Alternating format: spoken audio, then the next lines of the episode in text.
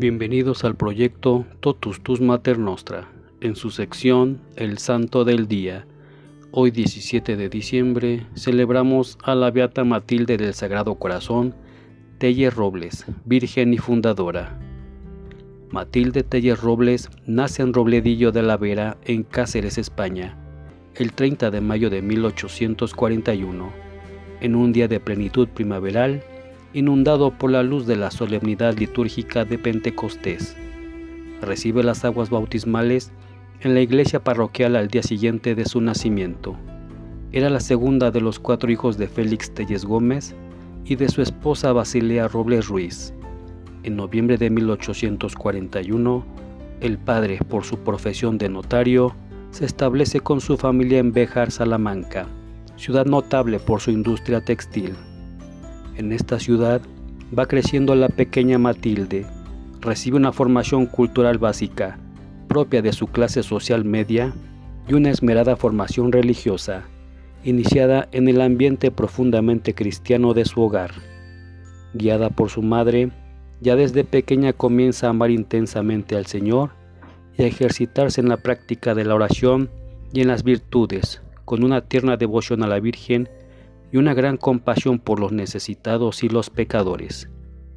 Todavía muy joven, Matilde hace su opción radical y definitiva por Cristo, decidiendo entregarse de lleno a Él y a buscar corazones que le amen.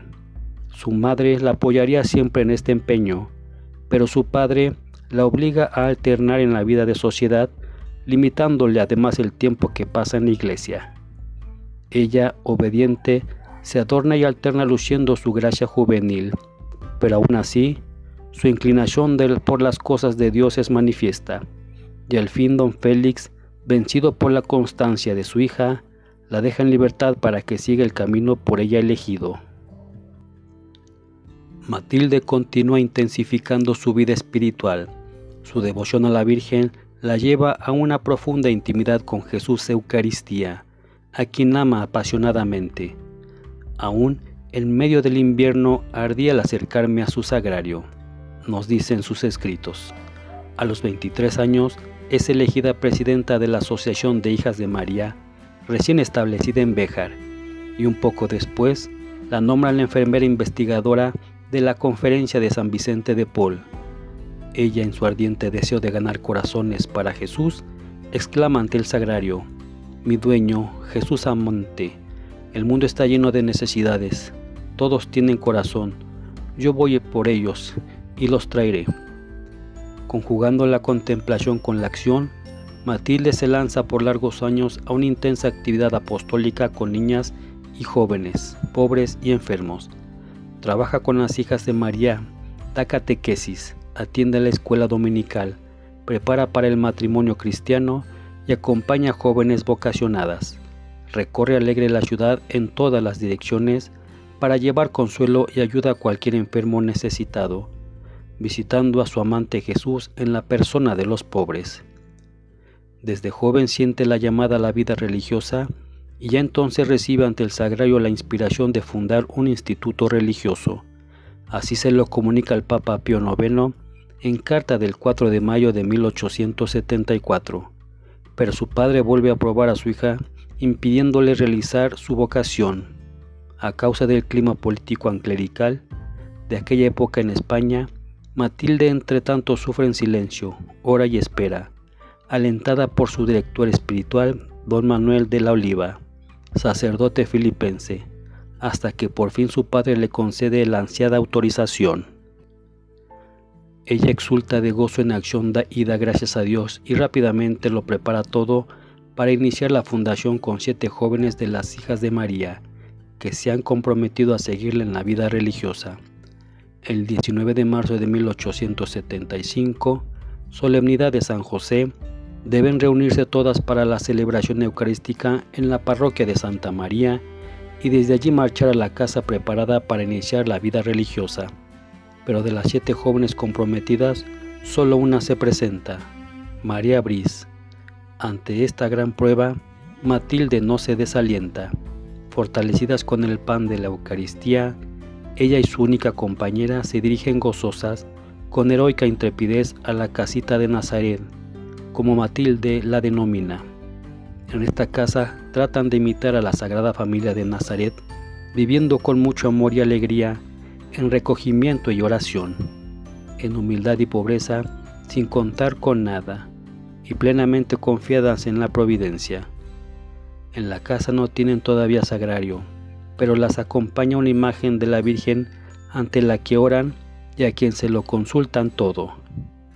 Pocos días después, conjugando siempre la contemplación y la acción, reciben un grupo de niñas huérfanas en casa, dan clases a niñas pobres y atienden a los enfermos en sus domicilios. Sus testimonios evangélicos van atrayendo a algunas jóvenes a unirse a ellas, a pesar de las críticas de quienes consideran la fundación como una locura. El 23 de abril de 1876, el obispo de Plasencia, don Pedro Casas y su auto, autoriza provisionalmente la obra con el título de Amantes de Jesús e Hijas de María Inmaculada, y el 20 de enero de 1878, Matilde y María visten el hábito religioso en Plasencia. A últimos de marzo de 1879, la comunidad se traslada a Béjar a don Benito Badajoz, donde instalan el obiciado acogen niñas huérfanas, ponen clases diaria y dominical, atienden a los enfermos en sus casas y ayudan a los pobres. En la comunidad se respira el espíritu de Nazaret y toda la vida de la casa gira en torno al sagrario, ante el cual, turnándose, las hermanas pasan varias horas todos los días. También la Virgen recibe un culto especial. El 19 de marzo de 1884, el mismo obispo erige canónicamente la obra como instituto religioso de derecho diocesano y el 29 de junio la fundadora con otras hermanas emiten la profesión religiosa. De su fuerte experiencia eucarística brota su ardor evangelizador y la ardiente caridad que todos admiran. Sea toda la vida un acto de amor, repite a sus hermanas, y así lo ven en ella. Es una vida llena de Dios, en continua oración y volcada a la vez en los hermanos. Multiplica sus atenciones maternales con las nuevas comunidades, en la animadora de la obra, la regla viviente. Aunque solo cuenta 61 años, su organismo está ya muy agotado a causa de los sufrimientos, del intenso trabajo y de las enfermedades, y presiente gozosa que se acerca la hora de su unión definitiva con el Señor. En efecto, al salir temprano del viaje el 15 de diciembre de 1902, sufre un fuerte ataque de apoplejía y en las primeras horas del día 17, rodeada de sus hijas en medio de una gran paz, vuela a la casa del Padre. Fue beatificada por su santidad Juan Pablo II el 21 de marzo de 2004. Este día también celebramos a Santa Vega, San Cristóbal de Colesano, San Euturmio, San José Manjanet y Vives, San Juan de Mata, San Judicael, Santa Olimpiada de Nicomedia, Santa Yolanda.